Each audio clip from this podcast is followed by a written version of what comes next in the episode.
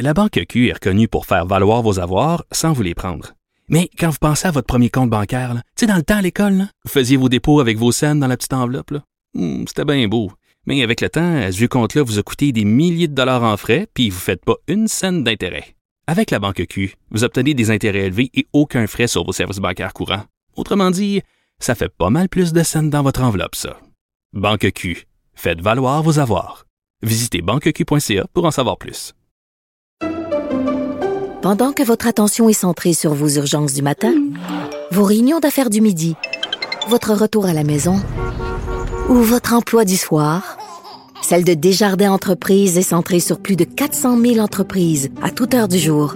Grâce à notre connaissance des secteurs d'activité et à notre accompagnement spécialisé, nous aidons les entrepreneurs à relever chaque défi pour qu'ils puissent rester centrés sur ce qui compte, le développement de leur entreprise.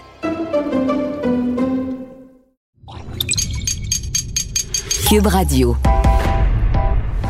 Il connaît tous les dessous de la politique. Chef du bureau d'enquête de l'Assemblée nationale.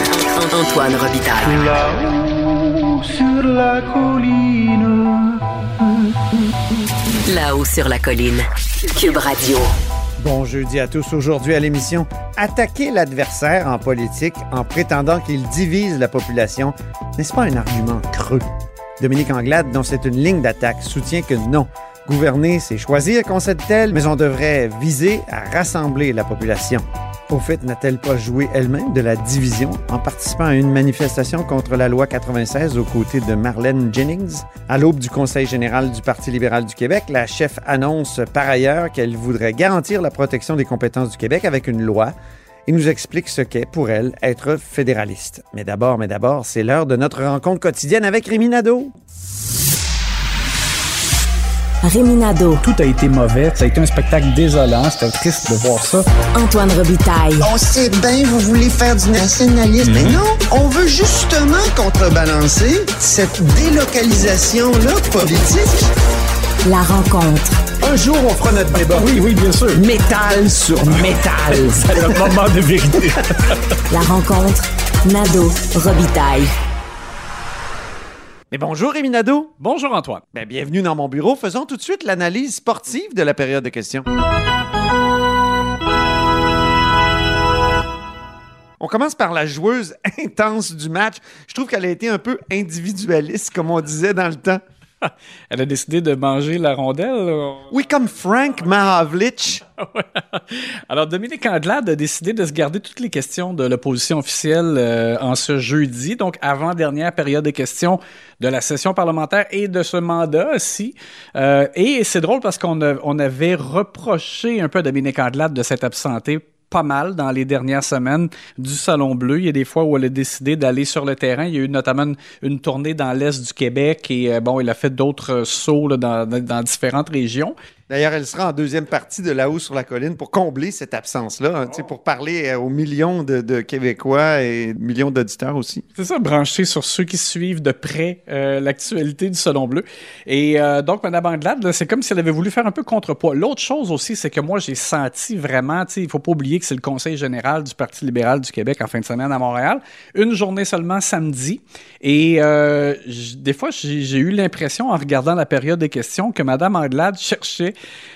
à faire comme une espèce de compilation de moments vidéo à diffuser au Conseil général, comme pour dire, ben regardez, là, vous voyez, j'ai mis vraiment la loupe sur tous les, éléments fondamentaux qui nous différencient, là, nous, des libéraux de, la CAQ. Euh, pourquoi euh, l'aide pour contrer l'inflation, c'est uniquement des, des, des chèques à la pièce, alors que nous, on parle de mesures structurantes.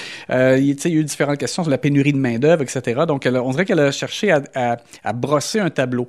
Euh, on va écouter donc justement euh, un des extraits de Dominique Anglade en question et euh, je dirais même en réaction à ce que M. Legault répondait. Elle, elle a- elle est revenue sur le style de Duplessis. Ce qu'on comprend, Monsieur le Président, là, c'est que de ce côté-ci de la Chambre, là, avec le Premier ministre, là, on a le droit à un show de boucan à la Maurice Duplessis. C'est ça sa réponse à l'inflation.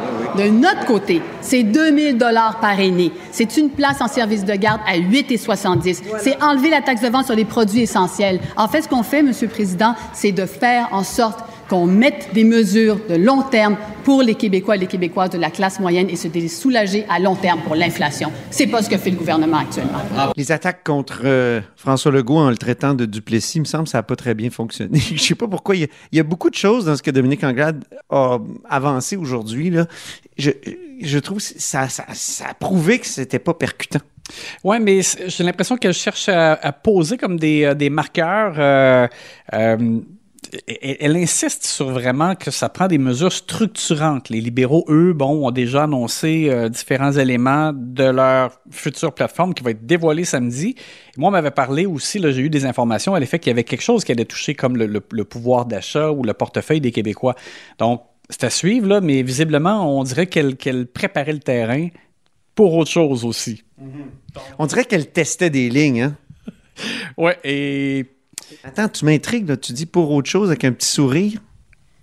Ben, il faudra attendre la suite. On verra samedi, donc, euh, dans le cadre du Conseil général euh, des libéraux. Parlons de la joueuse excédée du jour. Très fâchée. Et c'est vraiment inhabituel dans son cas. Sonia Lebel, euh, qui est présidente du Conseil du Trésor, ministre des euh, Affaires intergouvernementales ou des relations entre le Québec et le Canada. Euh, a... Les relations canadiennes maintenant. C'est hérité de Jean-Marc Fournier, euh, le libéral. Oui, pardon. Alors, le, le, le terme est exact et est important. Et euh, et donc, elle a été questionnée par Véronique Yvon du Parti québécois. Euh, au matin même, Radio-Canada révélait qu'ils avaient fait des demandes d'accès à l'information et le résultat était qu'ils avaient demandé en fait des euh, correspondances entre Sonia Lebel et son vis-à-vis -vis au gouvernement fédéral et euh, que finalement, dans le fond, il, elle-même, Mme Lebel, avait parlé récemment à l'étude des crédits à ce sujet d'échanges textos. Elle semblait dire qu'elle elle envoyait pas tant de lettres parce que, vous savez, aujourd'hui, il y a des communications par texto. Alors, Radio-Canada, je pense qu'ils ont été quand même un peu fin finaux. Ils ont dit Ah oui, il y a des textos, on va les demander. Et là, la réponse était qu'ils avaient été effacés. Euh, ça paraît pas très bien. Moi, c'est pas la, la, question pour moi, c'est pas que c'est un scandale que des textos soient effacés. Pour moi, là, par texto, c'est le genre de communication où on dit à quelqu'un, je te donne rendez-vous à 5 heures, ça va dessus. Euh, bon, euh, mais ce qui, ce qui, ce que je trouve bizarre, c'est que Madame Lebel répondre qu'elle peut avoir des communications avec son collègue par texto. Je dis, si tu fais vraiment des demandes formelles où tu veux laisser des traces, il faut que tu envoies une lettre, il faut que... Bon. Bref. Ça démontre, je pense, la légèreté avec laquelle elle aborde toujours ce sujet-là des relations euh, intergouvernementales pour le nommer euh, comme il faut. Bon, voilà. C'est ce que j'ai trouvé aussi. Euh, ça montrait comme l'aspect superficiel un peu, alors que à l'inverse, dans le reste de ses dossiers, Sonia Lebel a été efficace dans les négociations, par exemple, avec des, des groupes d'employés euh, de différents secteurs de l'État euh, ou pour d'autres d'autres éléments. Et là-dessus, effectivement, c'est comme si c'était un peu euh, bon léger. alors donc, Véronique Yvon pose des questions là-dessus et Sonia Lebel, qui d'habitude sourit et, et, a toujours des, des, un peu réponse à tout, ben là, elle était fâchée. Elle a dit c'est odieux. Honnêtement, M. le Président, là, je trouve odieux odieux ce matin ce que ma collègue tente d'insinuer. Et vous allez entendre donc l'échange. Elle a même été jusqu'à dire que c'était dommage, euh, selon elle, que Véronique Yvon termine sa carrière au Salon Bleu là-dessus, ce qui était comme vraiment méchant. La ministre des Relations canadiennes, elle admettait récemment qu'elle n'écrit carrément plus de lettres à son homologue fédéral. Fallait y penser. Quand tu n'écris pas de lettres, tu n'auras pas de réponse négative. Mais pour nous rassurer, elle a dit non, non, mais j'envoie des textos. Alors, c'est formidable. Ce matin, on apprend que ces textos-là, ils n'existent plus effacés. Est-ce que la ministre efface les textos parce qu'elle est trop gênée des résultats de ce qu'il y a dedans? Aussi gênée. Madame la ministre, Honnêtement, M. le Président, je, je, trouve déplorable que ma collègue choisisse de terminer sa carrière à l'Assemblée nationale de cette façon.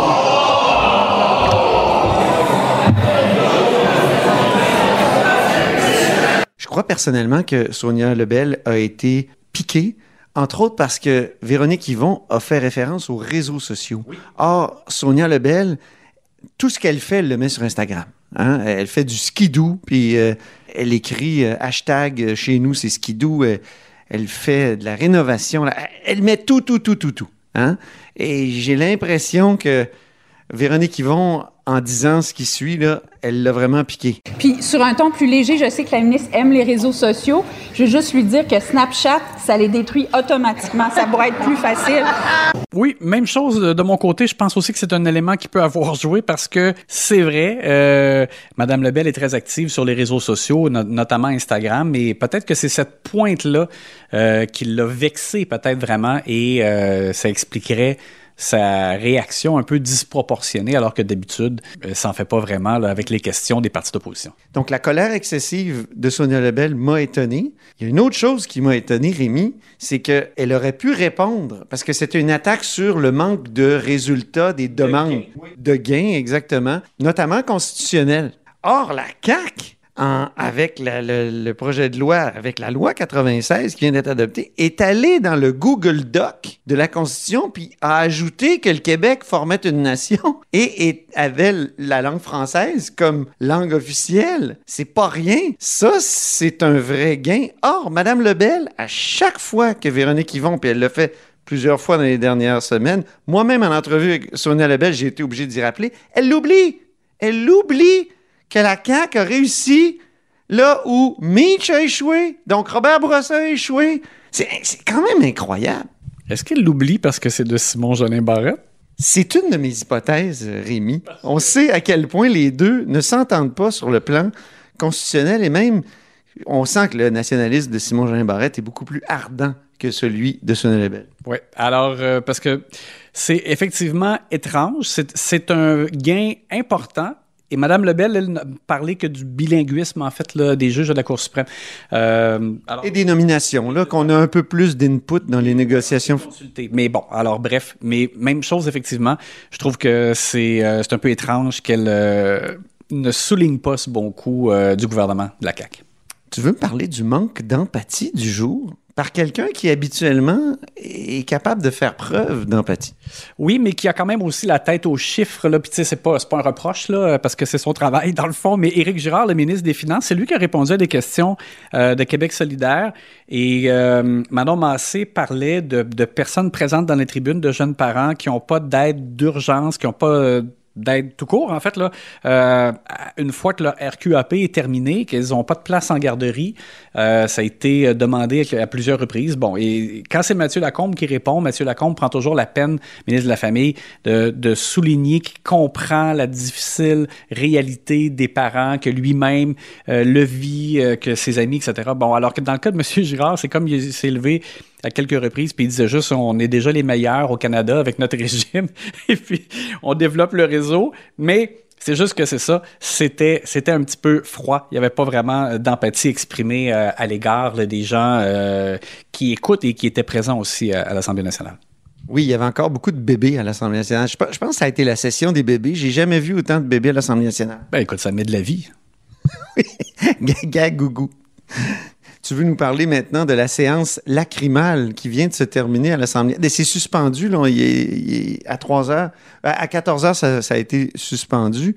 Euh, c'est les adieux de plusieurs députés. Oui, depuis deux jours, donc, plusieurs élus qui ne sollicitent pas de nouveaux mandats, qui ont dix minutes pour s'exprimer, prononcer euh, un mot à l'Assemblée nationale avant de quitter. Et euh, il y a des moments très émouvants. Et, mais aussi des messages qui sont euh, véhiculés, qui sont portés euh, dans cette dernière occasion de prendre la parole euh, au Parlement. Et vraiment, aujourd'hui, je tiens à souligner quelques éléments. Marie-Chantal Chassé, j'ai trouvé, a été excellente. Ancienne, brièvement, euh, ministre de l'Environnement? Oui, alors elle a été en début de mandat ministre de l'Environnement, ça fonctionnait pas, elle était pas très bonne en communication, Euh, elle a été tassée, Benoît Charette a pris la place. Et donc, et dans son message, on sentait à quel point on dirait qu'elle avait mis le poids de l'ensemble des femmes comme sur ses épaules, comme si elle avait connu un échec et, et que ça la gênait euh, qu'on puisse comme associer ça au fait que c'était une femme et puis que les femmes sont moins bonnes, là, je- j'extrapole. Alors, elle- elle a vraiment insisté sur le fait que ça avait été important pour elle de se refaire, de refaire sa crédibilité.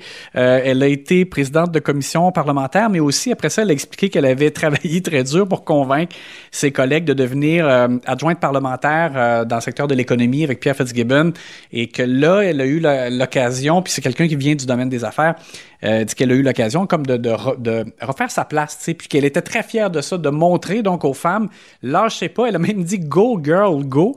Euh, donc, on, dirait que pour elle, c'était vraiment comme important euh, cet aspect-là. J'ai remarqué, Gaétan Barrette avait l'air extrêmement heureux. Même si il dit qu'il a beaucoup apprécié le- le- les quatre années dans l'opposition, contrairement peut-être à ce qu'on aurait pu croire. Oui, au début du mandat, euh, il avait l'air vraiment à s'emmerder, mais vraiment, là, les dernières questions, il jubilait en posant sa question. Oui, tu sais, il y a deux choses. Je pense qu'il s'est amusé au Salon Bleu dans les, les périodes de questions. Mais l'autre chose aussi, et, et je, je pense que c'était sincère, c'est qu'il disait euh, dans l'opposition, on a davantage le temps. Il trouvait qu'il avait plus échangé en collégialité avec ses collègues sur la réalité aussi des autres circonscriptions, etc. Et que bon, euh, qu'il avait beaucoup apprécié, apprécié ça. Et euh, donc, qui lui aussi a lancé comme un message aux membres de sa famille en disant J'arrive, là, je vais être plus présent que dans les dernières années. C'est toujours, euh, tu sais, c'est savoureux de voir ça. Et euh, Marie Monpetit aussi, que j'ai trouvé, euh, euh, il y avait un mélange d'émotion et de force. Elle s'est tenue debout. Elle, elle, ce qu'elle a déploré, c'est que, et elle, elle a posé la question à la présidence de l'Assemblée nationale en disant Il est où le. euh, le, le processus où j'aurais pu euh, me faire entendre, m'expliquer que des personnes qui auraient quelque chose contre moi euh, puissent s'exprimer puis que moi je me défende. Que- On rappelle que Marie Petit, c'est essentiellement des témoignages anonymes dans les journaux qui ont fait que Dominique Anglade l'a exclu du caucus, mais il n'y a jamais eu de processus formel à l'Assemblée nationale, alors que ce processus-là existe, et même que Marie Montpetit avait contribué à le mettre en place. Alors, c'est ça que dans son cas, c'est ce qui est à déplorer. euh, et ça avait l'air difficile, donc aussi pour elle, de dire que, tu sais, elle, avait euh, vécu euh, difficilement le fait d'être exclue de sa famille politique, pour laquelle elle avait milité depuis qu'elle est, jeune. Même chose, donc, émouvant de l'entendre par la suite dire, mais qu'elle avait, dans le fond, en se tenant debout, elle avait montré à sa propre fille, notamment, euh, le fait qu'on est capable de faire face à de l'adversité ou à un vent difficile, puis à défendre son intégrité. Alors, euh, bref, euh, c'est une, je dirais que c'est comme une, euh, un chapelet de témoignages. C'est la fin des classes, un peu. hein? On a l'impression de fin des classes. Mais on a vraiment comme tout l'aspect humain de l'implication politique à travers ces témoignages-là. Donc, vraiment, pour des gens comme nous qui aimons ça, là, comme des fous, là, moi, j'ai vraiment beaucoup apprécié et, euh, et je souligne vraiment, en, en même temps, c'est l'occasion de le faire, féliciter euh, les gens pour leur implication euh, en politique. Ben, c'est un bon mot de la fin. Merci beaucoup, Rémi. Puis on se reparle demain. On va faire un peu le tour des bilans, hein, demain? Oui, exact.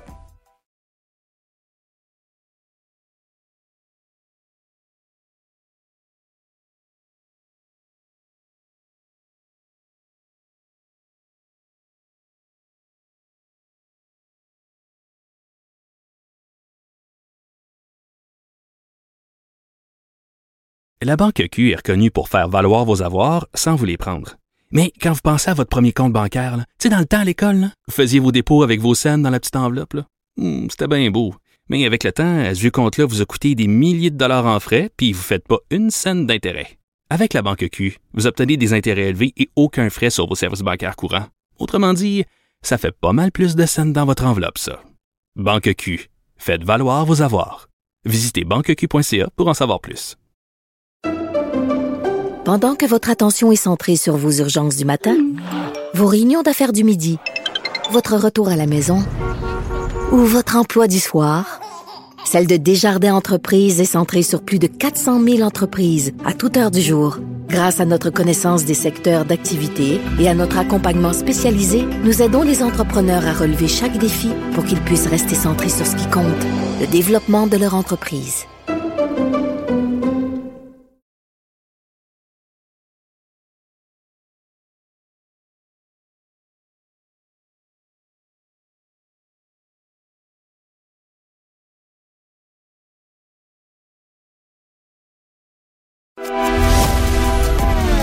Grand philosophe, poète dans l'âme, la politique pour lui est comme un grand roman d'amour. Vous écoutez Antoine Robitaille, là-haut sur la colline. On n'a pas beaucoup vu ma prochaine invitée à l'Assemblée nationale récemment. C'est Dominique Anglade. Bonjour. Ben, vous m'avez pas vu. Vous m'avez vu toute la session, Antoine. Toute la session, vous m'avez vu à l'Assemblée nationale. Chef du Parti libéral et chef de l'opposition, évidemment. Merci beaucoup d'être avec nous. Oui, c'est votre absence quand même. Euh, à un moment clé, on était devant la statue de Jacques Parizeau, inauguration. Vous y étiez pas?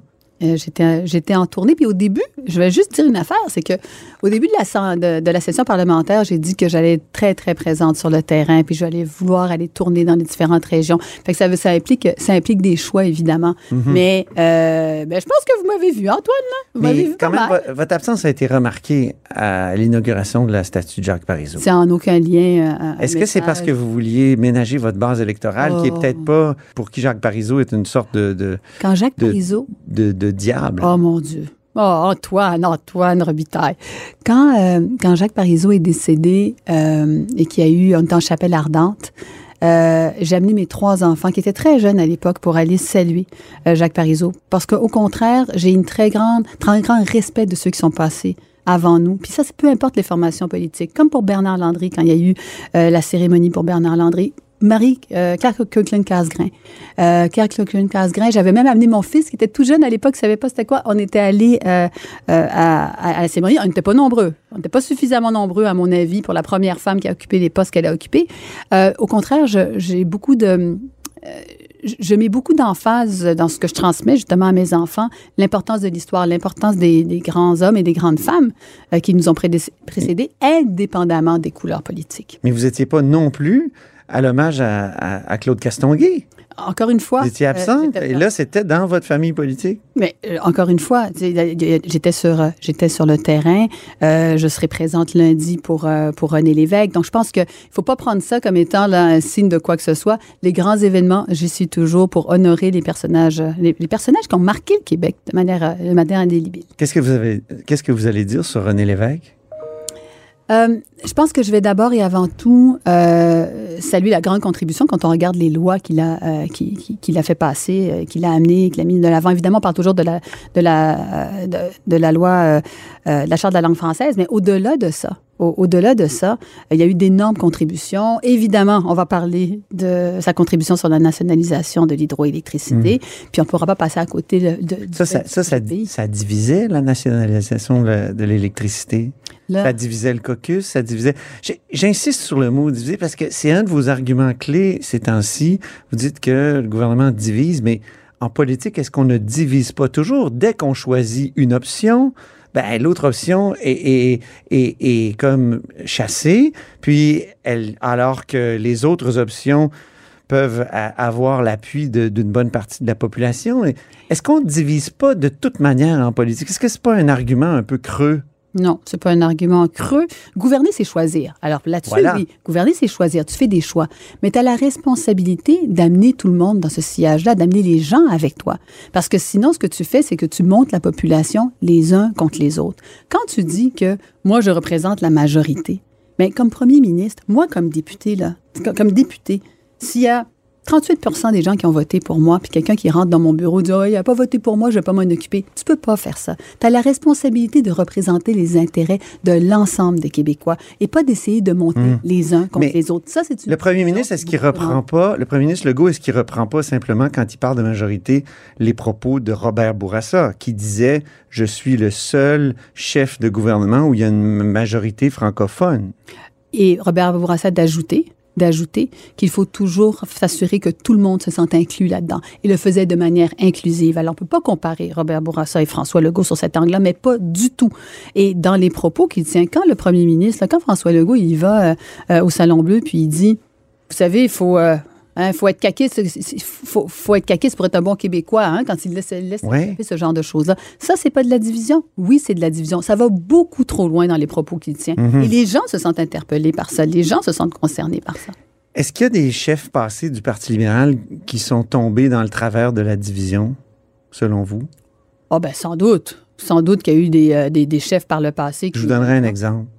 Jean Charest, quand il disait Nous, c'est. Euh, quand, il disait par, par rapport à Pauline Marois, Pauline Marois, c'est la rue, c'est euh, les manifestations, tout ça, et nous, c'est l'économie. Ah, ben, moi, si vous voulez parler des chefs libéraux, qui, puis tous les chefs passés qui ont divisé, on peut trouver plein de chefs de partis qui ont divisé.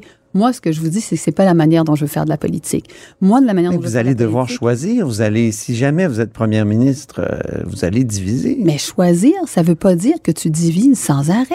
Choisir, ça veut pas dire que vous n'aimez pas le mot division. Antoine, on va pas s'entendre là-dessus. J'ai l'impression, on va pas s'entendre là-dessus.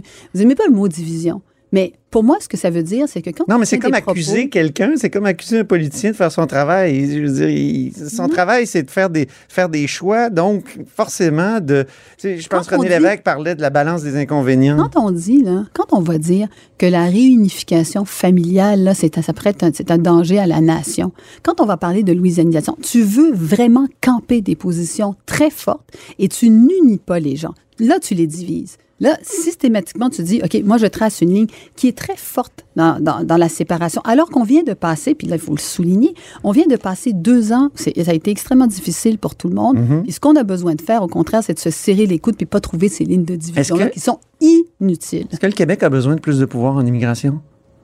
Sur l'enjeu des temporaires, des personnes temporaires, euh, oui, oui, certainement. Donc, vous, vous allez réclamer ça? Oh, mais on l'a déjà fait, on l'a déjà dit, on l'a déjà mentionné, euh, ça, a été, euh, ça a déjà été fait. Mais encore une fois, de manière, de manière inclusive, pas aller démoniser des gens puis dire oh ce sont des anecdotes ces personnes-là parce que euh, elles parlent, euh, elles ont réussi à s'intégrer. Mais vous avez compris que le premier ministre, en parlant de Sol Polo, voulait dire c'est anecdotique par rapport à la science. Il a, a peut-être pas employé le bon mot, mais j'ai comme l'impression qu'il voulait dire c'est un cas anecdotique. Comme par exemple, lorsque quelqu'un nous dit, je sais pas, moi j'ai pas eu la COVID, c'est pas dangereux. Ben, c'est anecdotique. Comme lui l'a fait, vous voulez dire? C'est ça que vous voulez dire Comme non, lui non, l'a non, fait, comme lui fait l'exemple lui-même. par rapport à la science, oui, c'est ça. Ben, c'est pas par rapport à la science, il y a, il y a- il y a les chiffres, les statistiques, puis il y a les anec- il y a l'anecdotique. Oui, mais on parle de, de dizaines de milliers, de centaines de milliers de personnes. C'est pas anecdotique que de dire euh, les gens qui parlent une autre langue à la maison s'intègrent au Québec. Je veux dire, il y a plein de personnes. Chez nous, Mais est-ce que c'est pas un créole. indicateur? Ça parlait, chez nous, ça parlait le créole haïtien. Il y a des gens qui parlent portugais chez nous, il y a des gens qui parlent italien. L'important, c'est quoi? C'est que tout le monde, collectivement, on soit capable de parler la langue commune. C'est de reconnaître Ça, on sait que ça décline. c'est de reconnaître qu'au centre-ville de Montréal, il y a des enjeux puis qu'on devrait investir énormément avec, euh, par exemple, la francisation avec les commerçants. C'est de reconnaître que lorsque, de manière arbitraire, on décide de réduire les seuils d'immigration à 50 000, mais qu'on fait rentrer plein de personnes d'un point de vue temporaire et que ces personnes-là n'apprennent pas le français, ne parlent pas le français, ça crée une- un autre système en parallèle qui est très difficile à soutenir et c'est ce que fait François Legault. Alors, quand on me dit, là... Jean-François Lisée dit que François Legault, c'est le Louisianeur en chef. Que vous diriez ça? Ben, je- je- ce que je dirais, je ne vais pas utiliser le terme de la Louisiane, mais pour une fois, je vais être d'accord avec Jean-François Lisée, certainement, parce que ce qui- ce qu'il dit est exact. Ce qu'il dit est exact dans le nombre de personnes qu'on amène ici qui sont temporaires, qui apprennent pas le français. Quel genre de société est-ce qu'on veut bâtir ensemble? Mhm. Est-ce que c'est vraiment ça dont on a besoin? On a besoin de collectivement dire, il y a des gens qui vont venir s'installer en Abitibi, en Gaspésie, et finalement vont décider de s'établir pour de bon, et évidemment parler le français. Hey, je veux parler de vos publicités. Que vous avez aimé, Antoine, je le vois dans vos yeux, là. Regardez-moi, là, encore, là. C'est des publicités où vous apparaissez tout d'un coup puis vous réglez les problèmes des gens. Vraiment, moi, j'ai pensé à la sorcière bien-aimée. Ça, Voulez-vous être la sorcière bien-aimée? Oh, du Québec? alors, trouvez-moi une autre, une, une autre comparaison. Ginny. La Ginny. Ginny qui sort de C'est- la bouteille, qui peut se téléporter. Vous pouvez vous téléporter un peu partout. C'est c'est ça, c'est un peu curieux parce que ça donne l'impression que vous avez des pouvoirs magiques. Ça je, donne- je- je le dis, je le dis au sens métaphorique parce que on sait que dans le passé, il y a des chefs, notamment libéraux, euh, je pense à Jean Charest, qui a dit, moi, je vais régler l'urgence, l'attente aux urgences, là, euh, quelques heures après mon élection. Hein, il a dit ça. Mais Ben- vous, vous dites, dans la publicité, en tout cas, qui a rapport au médecin de famille, vous dites à la dame, je vais vous en trouver un médecin de famille, c'est sûr, tout le monde va en avoir un. Est-ce que c'est c'est pas euh, avoir des attentes, laisser en- avoir des attentes trop élevées? Alors, c'est pour ça. Créer des attentes trop C'est pour ça que dès cette fin de semaine, premièrement, dès cette fin de semaine, on va voir, on va dévoiler toute notre plateforme. Ouais. On va dévoiler la plateforme, dire exactement ce que l'on veut faire en santé, euh, en matière économique, en matière de lutte au changement climatique, en matière économique. Donc, il y, aura beaucoup de matières qui vont pouvoir être, qui va pouvoir être présentées. Donc, on va rentrer dans le détail. C'est sûr que c'est une publicité de 15 secondes. Mais c'est quoi la publicité de 15 secondes? Ouais. L'idée, c'est on s'en va vers l'été, c'est ludique, ça sort des sentiers battus, c'est pas une annonce typique politique qu'on retrouve d'habitude, là. Ça sort des sentiers battus euh, et, moi, je trouve ça plutôt, euh, ça, ça pique la curiosité, puis tu te dis, ben, si les gens ont envie d'aller lire davantage ce qu'on veut faire, si les gens veulent savoir c'est quoi Accès Santé, si les gens veulent savoir c'est quoi la Charte des régions, la Charte des régions, 100 1400 personnes qui ont été consultées pour ça, si les gens veulent avoir plus d'informations, qu'ils peuvent aller se renseigner, c'est ça l'objectif d'une pub. Mhm. Mais les pouvoirs magiques, euh, justement, est-ce que, est-ce que ça crée pas de, de trop grandes attentes? Les- en santé, les Québécois en ont marre des attentes qu'on qu'on crée. que- parce que chaque. je vous ai entendu tout à l'heure à l'Assemblée nationale dire euh, avec nous, euh, il n'y aura pas de problème, il n'y aura plus de problème en santé. J'ai pas dit qu'avec nous, il n'y en aura plus de problème. Ce que j'ai dit, c'est que nous, c'est que nous, il y aurait, il y aurait, euh, il y aurait un, un- un- un médecin de famille par Québécois. Mais si vous voulez qu'on revienne sur la question des médecins de famille, parlons-en. François Legault, a dit chaque Québécois aura un médecin de famille en quatre ans. C'est ça qu'il a dit.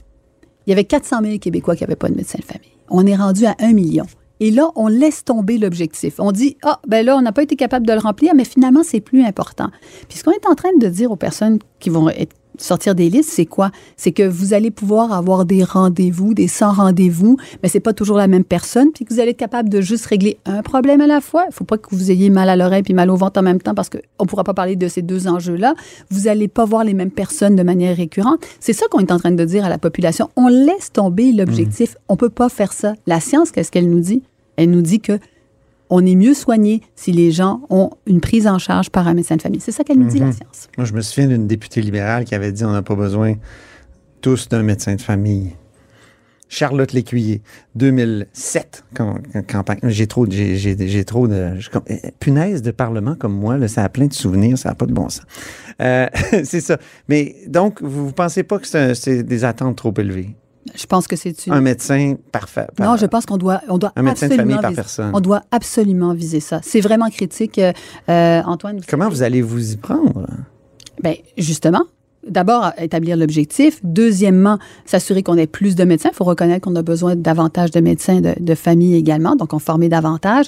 Euh, troisièmement, toute la question là, des, euh, des euh, euh, les activités particulières qui sont faites, revoir ça euh, avec la fédération. Il y a beaucoup de choses qu'on est capable de faire, mais encore faut-il avoir la volonté de dire de manière non partisane que l'objectif n'a pas été atteint et que c'est important d'aller dans cette direction-là. Comment vous allez faire pour reconnecter avec les francophones? Parce que les sondages sont catastrophiques actuellement. Ben écoutez, moi, je regarde moi, je regarde les sondages comme vous, puis je me dis 40 des gens peuvent changer d'avis. Puis ils sont pendant l'été, ça va être l'opportunité pour nous d'aller faire campagne. La campagne va être importante. Puis la reconnexion, ben ça se fait justement en allant sur le terrain, justement en allant présenter nos points de vue. Puis ce que je constate aussi, on annonce nos candidats au fur et à mesure. Tu as des gens qui viennent avec nous qui ont été des, des libéraux depuis toujours. Puis tu as des gens comme euh, Mathieu Gratton, euh, une Alexandra Veilleux, des gens qui n'ont jamais été des libéraux puis qui disent finalement la- l'alternative c'est vraiment ça. Et Vous visez combien de sièges? 63. On vise la réalité, là, c'est qu'on va en élection pour gagner les élections. C'est pour ça qu'on va en élection, pour offrir une véritable alternative euh, au gouvernement actuel. Et les gens qui se joignent à nous sont des gens qui trouvent que la CAQ divise drôlement, justement. Peut-être pas vous, Antoine, mais bien des gens Non, pensent non, que la CAQ, mais- la CAQ divise Non, moi, c'est l'argument de, de division qui m'énerve parce que et qu'il faut qu'on se rassemble. Ouais. Il faut qu'on se rassemble et qu'il faut qu'on je se pense que vous divisez vous-même quand vous allez à une manifestation avec des gens qui disent que les lois linguistiques du Québec, c'est la Gestapo puis Je c'est les nazis. Là. Moi, Je- je- je- moi, je pense Marlène Jennings et euh, Anne-France Goldwater. Moi, je pense ça. que, moi, je pense qu'on divise. Est-ce que vous divisez amène- pas la population quand vous faites ça? Moi, je pense qu'on divise quand on amène des, euh, euh, des lois qui sont beaucoup trop loin, qui créent ce genre de, qui créent ce genre de phénomène-là. Moi, c'est ça que je pense. L'aide médicale à mourir, un tout autre sujet. Euh, Est-ce que ça va être un vote libre? L'aide médicale à mourir, c'est un vote libre. C'est une question euh, qui est très, très personnelle. C'était un vote libre la Ça première divise? fois. C'était, c'était- ben, ben, en fait, en, en fait, ça divise parce que c'est une histoire de morale. C'est beaucoup plus une histoire de, de- de morale, de ce que tu sens, de tes, de tes convictions profondes. Puis c'est pour ça que la première fois, c'était un vote libre, que cette fois-ci, ce serait un vote libre également. Mhm. Donc, euh, vous, atten- vous attendez-vous, est-ce que, par exemple, Christine Saint-Pierre, qui avait voté contre la première fois, euh, Ah non, mais moi, contre? je vais présumer de rien du tout. OK. C'est La seule chose que je vais vous dire, c'est que ça a été, euh, ça a été garoché par le gouvernement à la dernière minute. hein. Vous voyez euh, ce qui se passe euh, avec les projets de loi. Euh, on est dans une espèce d'entonnoir. Il faut faire vite, vite, vite. Il faut juste prendre le temps de bien faire les choses. là. Dernière question, êtes-vous fédéraliste? Oui. Qu'est-ce que ça veut dire pour vous être fédéraliste? Ça veut dire qu'on croit à la Fédération canadienne, qu'on croit au Canada, qu'on croit que le Québec se développe à l'intérieur du Canada, qu'on est capable de, de- de- grandir et puis d'établir des ponts forts avec euh, Mhm. les différentes, les autres, les autres provinces. Mais- Et en même temps, je suis nationaliste aussi. Plusieurs chefs euh, libéraux, euh, je pense à Claude Ryan, je pense à Robert Bourassa, voulaient un fédéralisme renouvelé. Et c'est ça que les Québécois avaient dit qu'ils voulaient après dans le référendum de 1980. On dirait que c'est plus du tout dans votre discours, ça, le fédéralisme renouvelé, c'est-à-dire aller chercher des pouvoirs, euh, faire en sorte, par exemple, que le Québec ait plus d'importance dans la nomination des juges, nomination, par exemple, du, du lieutenant-gouverneur. Est-ce que le prochain lieutenant-gouverneur, le Québec, devrait pas avoir son euh, input, si vous me permettez l'anglicisme? Oui, j'en fais des fois. Donc, euh, Alors, euh, on, dit ça, on dirait, j'ai pas l'impression que cette question, vous, avez beau vous dire fédéraliste, j'ai pas l'impression, j'ai plus l'impression que vous êtes une canadianiste. Non, je pense que là, non. C'est-à-dire statu quoiste. Statu Pas quoiste. du tout, Le. Canada, on le prend comme il est, puis on chiale pas là-dessus. Ben, je sais pas pourquoi vous dites ça. Parce qu'il y a une pensée fédérale, c'est une pensée qui veut fédéraliser, qui veut faire en sorte que le Québec ait euh, euh, plus d'autonomie dans la fédération, surtout qu'on lui en a enlevé en 1982. Une pensée, une pensée fédéraliste, ça veut dire que tu es capable de bâtir des ponts avec les autres provinces. Ça veut dire que tu es capable de penser un développement économique avec l'Ontario, avec le Nouveau-Brunswick, avec euh, d'autres juridictions. Une pensée fédéraliste, ça veut aussi dire que tu es capable de dire au gouvernement fédéral, je veux que le respect de nos compétences, de demander aux gens qui vont se présenter dans les élections fédérales qu'il y ait une loi qui fasse en sorte que les juridictions provinciales soient respectées, que la juridiction du Québec soit respectée. C'est ça que ça veut dire aussi. Ça veut aussi dire que tu es capable d'aller dire, tu veux, toi, comme leader en matière de lutte au changement climatique, être capable d'aller représenter sur la scène internationale le Québec. Il y a plein de choses euh, qui doivent être discutées avec le, avec, le, avec le fédéral. Et on a écrit plusieurs lettres ouvertes dans votre journal, Antoine. On a écrit plusieurs lettres ouvertes au sujet de justement ces pouvoirs qu'on aimerait avoir de la part du fédéral et sur lesquels on va miser pour la prochaine campagne. La priorité, quel serait-il, euh, le pouvoir à, à aller chercher? euh, L'immigration sur euh, les personnes temporaires?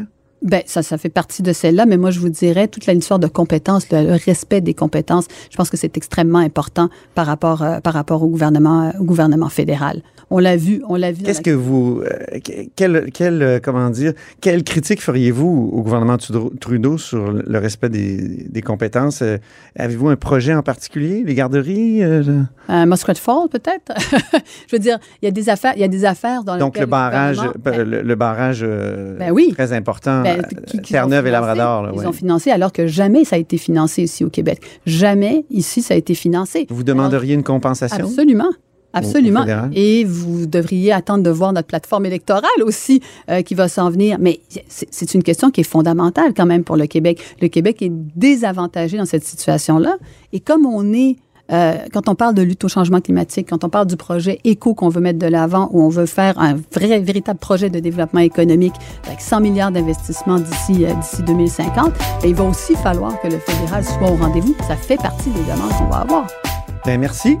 Alors, j'y serai, moi, en fin de semaine euh, à Montréal pour votre conseil euh, général. On se reparlera peut-être euh, à ce moment-là. Merci beaucoup, Dominique Anglade. Merci, euh, merci, Monsieur Robitaille. Et c'est ainsi que se termine La Haut sur la Colline en ce jeudi. Merci beaucoup d'avoir été des nôtres. N'hésitez surtout pas à diffuser vos segments préférés sur vos réseaux. Ça, c'est la fonction partage. Et je vous dis à demain. Cube Radio.